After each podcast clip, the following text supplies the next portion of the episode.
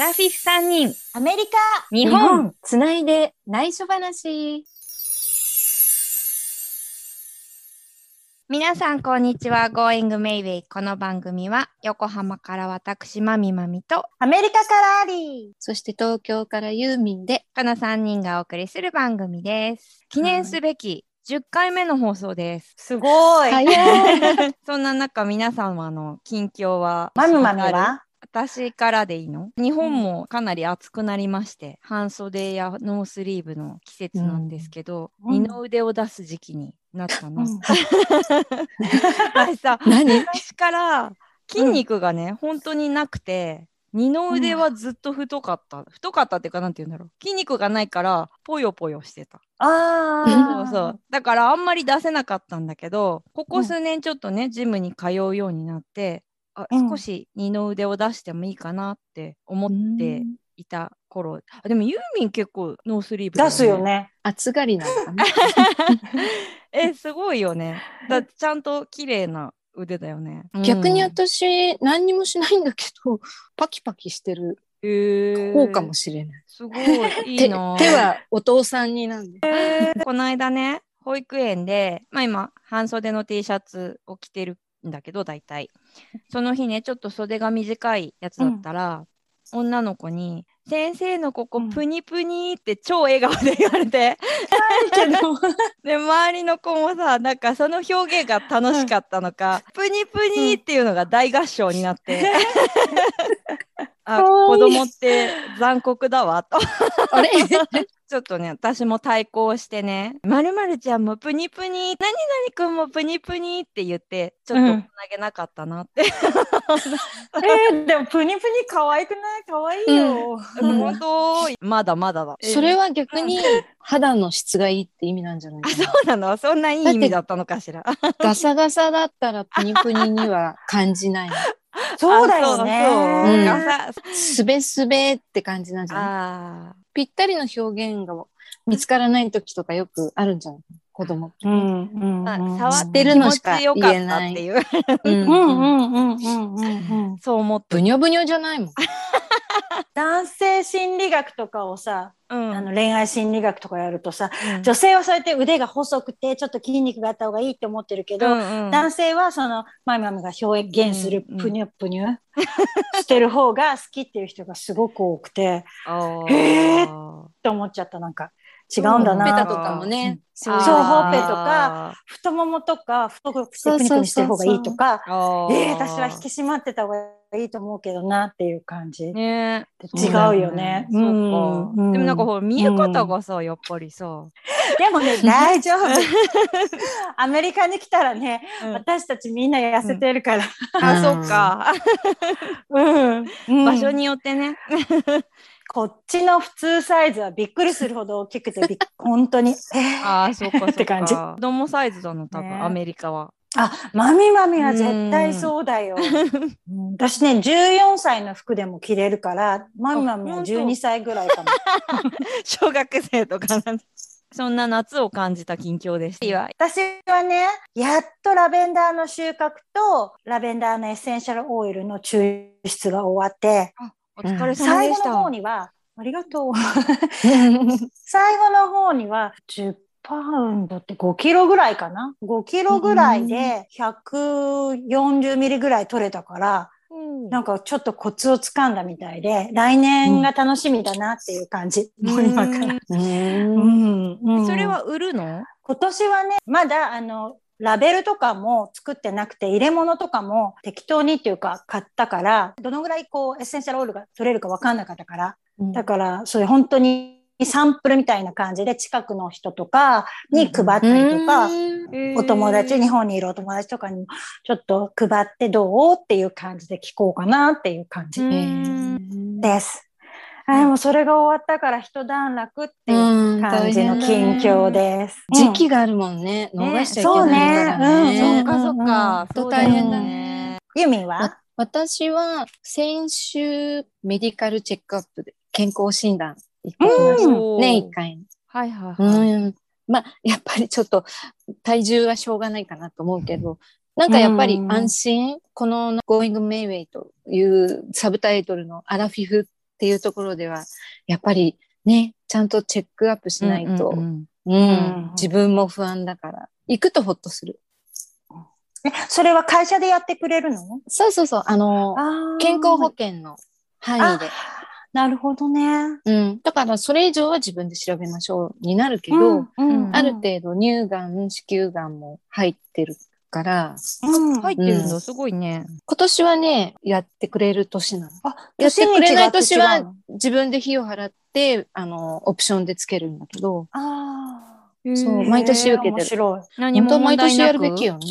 まだね、結果が出てない。こ3れからなんだ週間後に送られてくるんだけど、あうんうん。そう。ちょっと、まあ、ドキドキ、ほっとしてるっていう感じ。そんな近況です。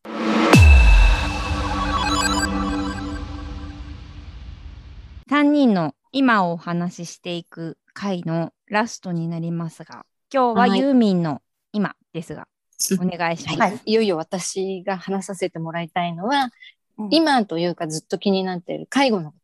私自身が介護をしているんだけれども、うん。多分私なんかよりもっと大変な人って結構いて聞いたこともあるんだけれども、なんか私の場合、母が、えーレビー小体型認知症って言って、日本だと3番目に多いのかな ?1 番目はもちろんアルツハイマー型って言われてるんだけど。だからね、レビー小体型っていうのは、徘徊とかよりも原始幻聴うんそれと、か、ちょっと痺れとか、むくみとか、そういうものなので、今母は歩けるし、うん。割と感情もまだしっかりしてるので、毎日今割と在宅の勤務なので、朝昼晩見ることをしているんですけれども、介護をするこっち側のストレスうん。っていうものに今直面していて、介護をする人の精神的なケアってどういう方法があるのかなっていうのが気になってるところで、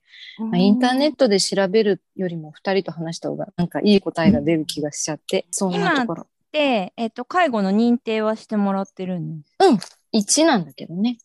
1なんだ。そうなんだ1だとあんまりないですよね。なんまあね、サポートいろんな利用法があるんだけど、うんうちの母は集団に混じってちょっとあの遊ぶとかそういうのは苦手な方なので、昔から。うん今も嫌がってるから、そういうのは考えてないんだけどね。うんいつ発症したの？もうね、10年前かな。それって結構最近だよね？そのレビーが分かったのって。そうだと思う。この存在がだよね。そうそう。精神科学会のうん。ナレーションやったことがあって、すごい。うんだからその頃に多分、そのレビーのは発表もされてたから、最近増えてきたみたいな感じで、その治療薬、だから治療法みたいな話をすごいしてたのを覚えてるから、進行は止められてる。そのいい薬でうねん。あとはね、外に出ないから。うんうん刺激を与えないから。うつみたいな感じになっちゃうから。体力的には大丈夫なの？立ったり座ったり。まあ、足はね、弱ってる。でもね、歩いたりはできるんだけど。この前ね、ある事件があって、うん。初めてなんだけどね、8時ぐらいまでかかる仕事があって、うんそれが終わって、地下鉄に乗ってたら、近くの警察署から電話が来て、お母さんを預かってますって言われて、えええ、どういうことだろうと思って。その日ちょっと仕事が忙しくて、お母さんがよく電話かけてくることがあって、必ず出て対応するんだけど、5回ぐらいかかってきて、出なかったのね。うんそれで、なんかちょっとそれで不安に感じたのかもしれないんだけど、行ってみたら、無事で、ちゃんとお洋服もきちんと着てて、機嫌も良かったんだけど、私と階が一つずつ違うんだけれども、私は上にいるからねっていう言い方をしてたから、私のマンションの2階でうろうろしてたらしくて、あるお家のドアを開けちゃったんだって。たまたまそこのドアも鍵がかかってなかったんだろうけど。そしたら、その人が、あの、どこの方かっていうのも答えられないから、うん一応警察に通報してくれて、あそれで自分のマンションから警察署に連れて行かれてしまったと。ああ、そうなんだ。え、名回前も生年月日も言えるんだけれども、連絡先とか言えなくてうん、住所ももちろん言えなくて、うん。遅くなって私に電話来た時の寸前に私の携帯電話を思い出して言ったらしくて。ああ、そうなんだ。番号は覚えてたの、うん、なんか覚えてる。へーすごい。それが良かた。った。でないと私帰ってうん、ドア開けていない、そうだよね。鍵もかかってない、パニックになっちゃう。うんそうだね。日本でうん介護をしている娘さん、息子息子さん同士でこううん介護している親も一緒に連れてって会話をして「あこうだよね。あそうそううちもそうなの」みたいな話をし、て「あこういう時こうやったらいいんだよ」みたいな話もしてたりするのをちょっと特番で見た時に、はいはいはい。うん、あでも私こんなこの人息子さん娘さんたちみたいに心広くないしなと。なんかねすごい腹が立ってしまう感情がねうん、あるんだよね。あるよ、怒っちゃいあるよ、それけないんだけど。わかるわかる。やっぱり自分の親だからかもしれないんだけど、うん、そういうところではどうやって向き合っていくのかなっていうのを遅かれ早かれ誰でもか経験することだと思うし介護施設とかにお願いしないで自分の家で見るっていう人も多いと思うから、うん、まあ私の経験もねこれから発信して参考になればなって思いながらやっぱり一番気になってること、うん。でうんも、抱え込まないことが一番大切じゃん。そうだよね。うん。だから、こう、吐き出すところがね、あるといいね。うちはお母さんも介護最後5まで認定してもらって、一緒には住んでなかったから、まあでも言ってたけどね、私も妹も言ってたけど、えもう結構全部ね。やってもらってたよ。ヘルパーさんに毎日来てもらってたし、お風呂も入れてもらってたし、やってもらってた。お母さんはそれって慣れてた？ヘルパーさん。うーん、なまあやっぱり人によるので、うん、嫌いなヘルパーさんとかもいて変えてもらったりとか、うん。あとはそうだよのデね。イサービスとか行っても、うんなんかお母さんは結構社交的な人だったから、あの、うん全然行ける人だったんだけど、やっぱり嫌な人とか、意地悪な人がいるって言って、行きたくないって言ったりとか。お母さんははっきりしてるんだね。そういうところがね。好き嫌いっていうのがね。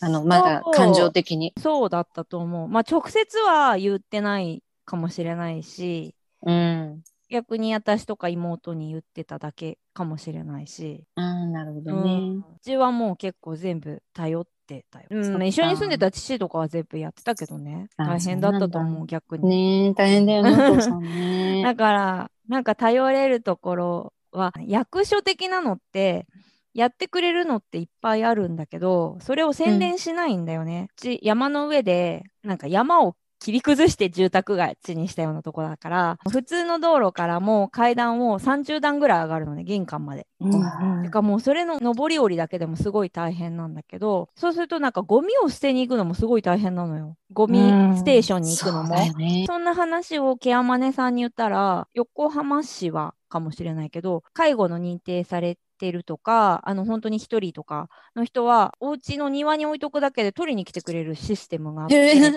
ありがたいね。そうちゃんと役所に言わなきゃいけないんだけど、うんうんでもそんなの全然知らなくて、え、そうなんだって言って、じゃあもっと早くからやればよかったねって言ってて。うん。そうだね。そう。でだからおむつとかにもなってたからさおむつって結構重いもう子供じゃないしさ大人のおむつって重いしさ、それをお父さんがよいしょよいしょって下ろしてたのはすごい大変で危なかったから。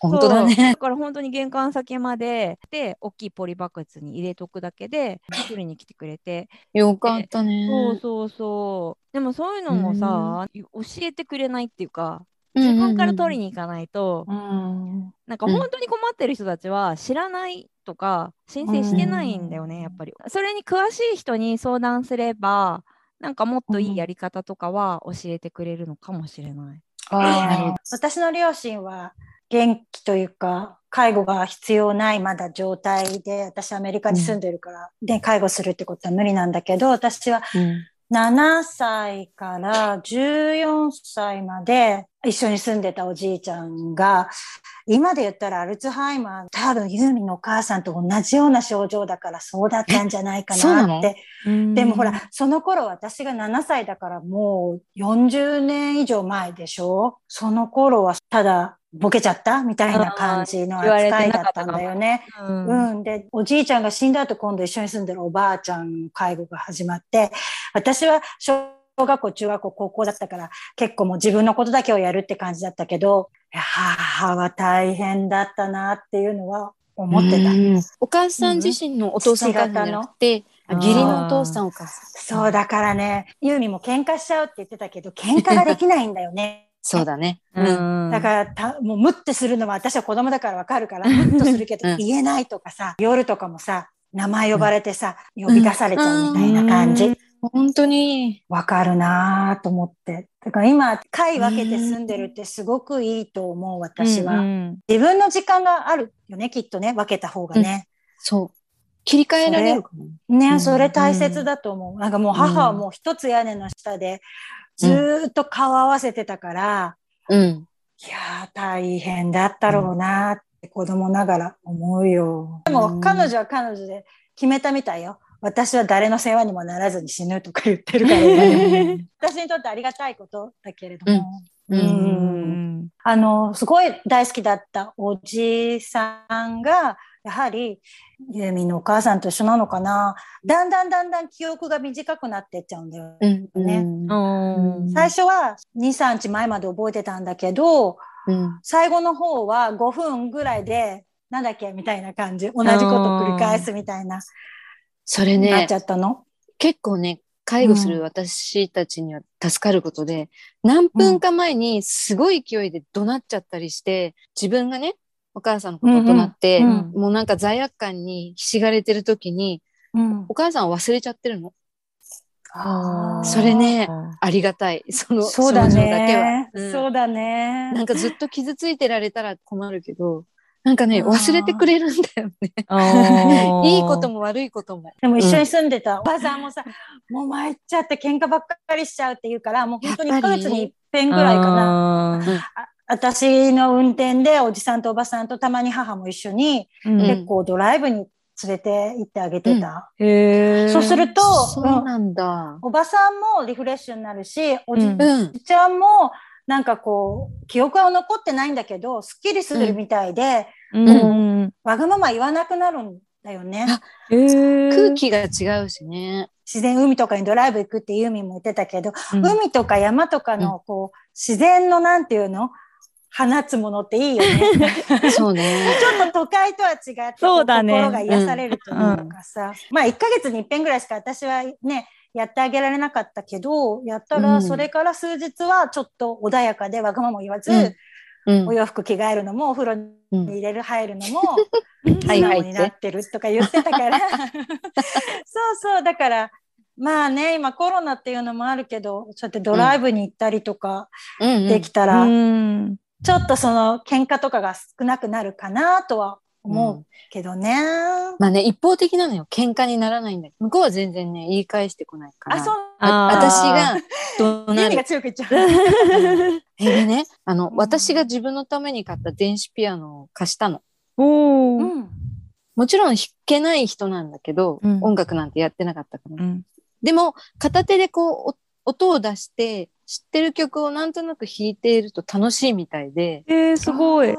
うん、それもね、あ、いいのかなって、ちょっとね、あいいよね。あ、ね、いいよね。でも音楽療法とかってあるもんね。うん。あそうなんだうん。その前は塗り絵をやらしてたことがあったんだけあど、ーもうもう全部塗っちゃったから、今ちょっとお休みって感じだった。ちょっと音楽の方が興味あるかも。うん頑張ってるね。偉い。だって自分を楽にするためと、あと、つまんないもんね、毎日ご飯食べてるだけじゃ変化がないとね。うん。ね。ユーミンうんが、こう、自分を、ね、疲れ自ないように。分の時間を持ってって、ううんん、そうだね。うん。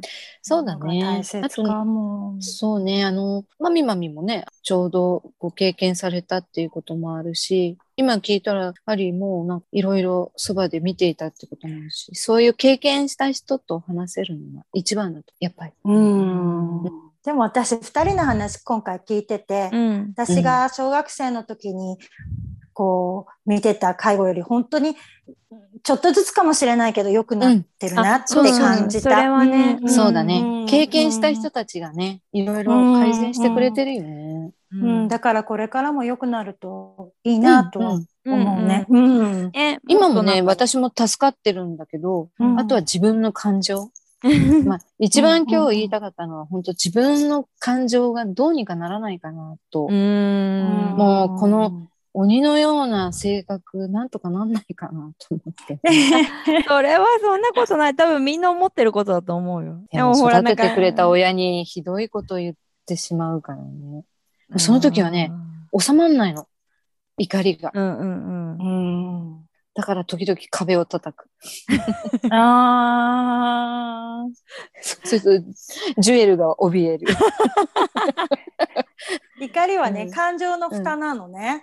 だからね、怒りがあるってことは、その下にもう一つの感情があって、そのうん下をこう見つめてあげると、怒りが消えていくのね。だからそうんの怒りが出た時って悲しいのかなとか、うん。疲れてるのかなとか、うんなんかこう疲れてちょっと感情じゃないけど、悲しいのかな、うんまあ悲しみの時がとても多いけど、うん。それを、うん昔、ま、ユーミンがやってたみたいにノートに書き殴るみたいな感じでも全然違うと思う。あでもね、怒りの原因書いたら大したことないと思う、私なんて。あでもね、それがいいのよ。それが、あ、あそうなんだ、大したことないんだってこう、認識することで収まるじゃない、うんそっか。うん。なるほど。えーうんじゃ。あ今度やってみよう。ああ、やってみて。ありがとうございました。りがとうございはます。また聞いてねありがとうございました。うん、ぜひぜひ。うん。May I help you? このコーナーは毎回レギュラーコーナーとしてそれぞれのおすすめの〇〇おすすめの映画や本、音楽などおすすめの一本、一冊一枚などを紹介していきます。今回はアリーの May May Help You アリーのおすすめの紹介です。よろしくお願いします。ユーミンもマミマミも映画じゃないの言ってるけど、私はまた今回映画にします。私のおすすめの映画は、ズートピアという2010 2016年のアメリカ映画、ディズニー映画、アニメです。見た？見たと思う。あ飛行本当機で見たような気がする。見てないかも。私はね、小さな頃からあんまりアニメとか見ない、漫画とかも読まない子だったんだけどね。だけど、なんで私がこれを紹介するかっていうと、うん、私の姪が特に一番上の姪が、今中学2年生だけど、ディズニー映画が大好きで、うんうんその中でも彼女の中でこれがナンバーワンだって言ってるぐらい、そうなんだ。うん。うん、いい映画へで、ーで、うん日本の公式、ディズニーの公式サイトでは、ファンタジーアドベンチャーってなってるけど、私からするともう社会、社会派コメディって感じ。時事情勢をこう映し出してるコメディで、うん結構深いんだよね。ディズニーはすごいなと思って、これはね、すごいよね。実写じゃデ描けないぐらい深いと思った。あだーから動物、ズートピアって名前だけど、本当に動物しか出てこない。動物の世界を描いているんだけれども、動物がお洋服着て、日本足で立ってっていうディズニー独特の世界観の中で、うん本当に今の人間世界で起こっている問題を全部こう映し出して描いてて、すごいなって思ったんだよね。ストーリーは動物たちのみが暮らす世界で、そこで巻き起こる様々なことで、登場人物のメインの主人公はウサギとキツネなのね。で、うんウサギは私たちのイメージでもなんか可愛くてぴょんぴょんしてみたいな草食動物で、で、キツネはなんか多分世界中同じようなイメージなんだと思うけど、ずる賢くてとか、うんうん頭がいいけどずる賢いみたいなイメージ。その典型的なイメージをその動物のズートピアの世界でも、あ、お前はウサギだろみたいな。あ、お前はキツネだからずる賢いよねみたいな。勝手にもうみんなが決めてるんだけど、うんなんかそれって、私はここに来てすごくもう、あ、日本人だからあれよねみたいな。日本人って言ってもいろいろいるけどな、みたいな。でも私たちもほら、中国人だからとか、何人だからとか、典型的なイメージがあるじゃない、どうしても。なんかそれをね、うまく描かれ、描いていて、そのうさぎの主人公は警察官になりたいっていうの、うん子供の頃の夢で。うんでも、両親も周りの人も、あなたはウサギなんだから、お前はウサギなんだから、警官なんて無理だよっていう感じなのね。で、なんでかっていうと、現在のそのズートピアの警官っていうのは、ライオン、サイ、うんゾウ、この大きくて、マッチョで、みたいな人たちが警官で、ウサギの警官っていうのは全くいない。だから無理無理、お前はウサギだから無理無理みたいな感じで、キツネもそのずる賢いから、最初は子供の頃は、ジュニアレンジャースカウトっていう多分ボーイスカウトみたいなところに入りたいって言って親に入れてもらうんだけど、うんうん。お前は狐だろうと、狐がいいことするグループに入るなんてみたいな感じで結構いじめられて、結局、うん。そうか、僕は狐なんだ。狐らしくずる賢いことしようって言って詐欺師になっていくわけ。本当はその狐もいい心だけど、その周りの人がお前は狐だからっていう目で見られて、じゃあそうなろうって言って、で、その二人の物語からいろんなことが発展していくんだけど、これアニメだけどすごいなって去年見てびっくりしちゃったんだよね。で、うん。メイがこれを好きっていうのも私はびっくりして、でも、うん。メイのクラスには外国の子もいるし、ハーフの子もいるし、お父さんの仕事の関係で海外に5、6年住んで戻ってきた子たちもいるし、そういう人たちの中で、こう、育ってて、でもそういうのでちゃんと見てるのかなとは思っうん。たんだよね。ちょうどこれが配信されるこ頃はオリンピックの真っ最中じゃない？で、あ、やっぱりこの人黒人だから走るの早いんだとか、なんかあるかもしれないけど、あまずそのフィルターを取ってから、うんうんちゃんとその一人の人間として見るっていうのが大切なのかなって思ったのね。どうしたらこの人間社会がいろんな人種がいて、いろんな考えの人がいて、多種多様の世界の中でどうやってみんながうまく暮らせるかなっていうのが見えてくるような映画。うんうんだからおすすめです。ロテントメイトっていうアメリカの映画評論サイト、大抵低いというか、アカデミー取ったのでも70%ぐらいとか、うんそんなに評価が高くないのに、これは98%。ええすごいね。うんすごい高評価なの。で、スタジオジブリの鈴木敏夫プロデューサうんーが、ディズニー映画の中でもズバ抜けた作品って言っても絶賛しているくらいなの。家族でも見れるし、うんううんん。一人でも考えさせられるし、あ、こうしようってなんかアイデアをもらえたりとかして、いい映画だと思います。楽しかった思い出がある、これは。見てて。あ、楽しいよね。うんううんん。ディズニー映画っていいよね。誰も傷つけないしう、んうんうんうんうん。平和な。やっぱりあれなんだね、あの、宮崎駿さんとかジブリも、なんかうん。社会風刺じゃないけど、うんうんこう直接は表さないけど、あの、千と千尋もさ、なんか、うん。宝飾の時代のこう風刺だとかって言われてるように、こう時代に警鐘を鳴らすとか、気づかせるとかそういうところでは、ディズニーもそういう感じを持ってるのかな。でもね、何よりもね、テンポが良くて笑えるの、コメディって感じ。ううんんだから、何にも思わないで、あ、面白い映画って見ることもできるし、気づくと、あ、そっか、みたいな感じの映画です。ズートピアでした。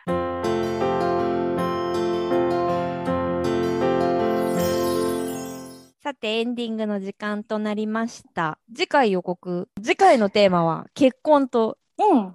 私はいいと思う普けど。遍的な話で。どう、はい、いいですよ。どうですか？あこれはうん何？逃げちゃいけない話だからね。それぞれの結婚観うん。そうだね。にまつわる話ってこと？うんうんまつわるうんうんそんな話をして3人でみたいとトークすればいいんだよね。うん、ユーミンがさ、前にさ、なんだっけ、独身の人も多いからって言ってたじゃない、だだからいいかなと思って。オッケーうん。ありがとう。はいうん。うん。じゃあ、その話をしたいと思いますので、はい。楽しみにしていただきたいと思います。はいあ。とは引き続きインスタを見ていただいて、それぞれのサイトで聞いていただければと思います。はい、お願いしはます。ーい。はい。ない内面大丈夫ですかヘルプユーは、次は、あ、えーっと、え、ユーミン？ユーミンあれ違う。マミマミ？あああれ？ユーミン、ユーミンだ。よ。ユーミン。あユーミンあ私だってなんか誰かわかんなくなる。じゃあ、次回の命名ヘルプユーはユーミン。はい。です。はい。はい。では、Going Mayway ここまでのお相手は、マミマミと、アリーと、ユーミンでした。次回もお楽しみに。お楽しみに。お楽しみに。Going Mayway! アラフィフ3人アメリカ。日本。アメリカつないで。内緒話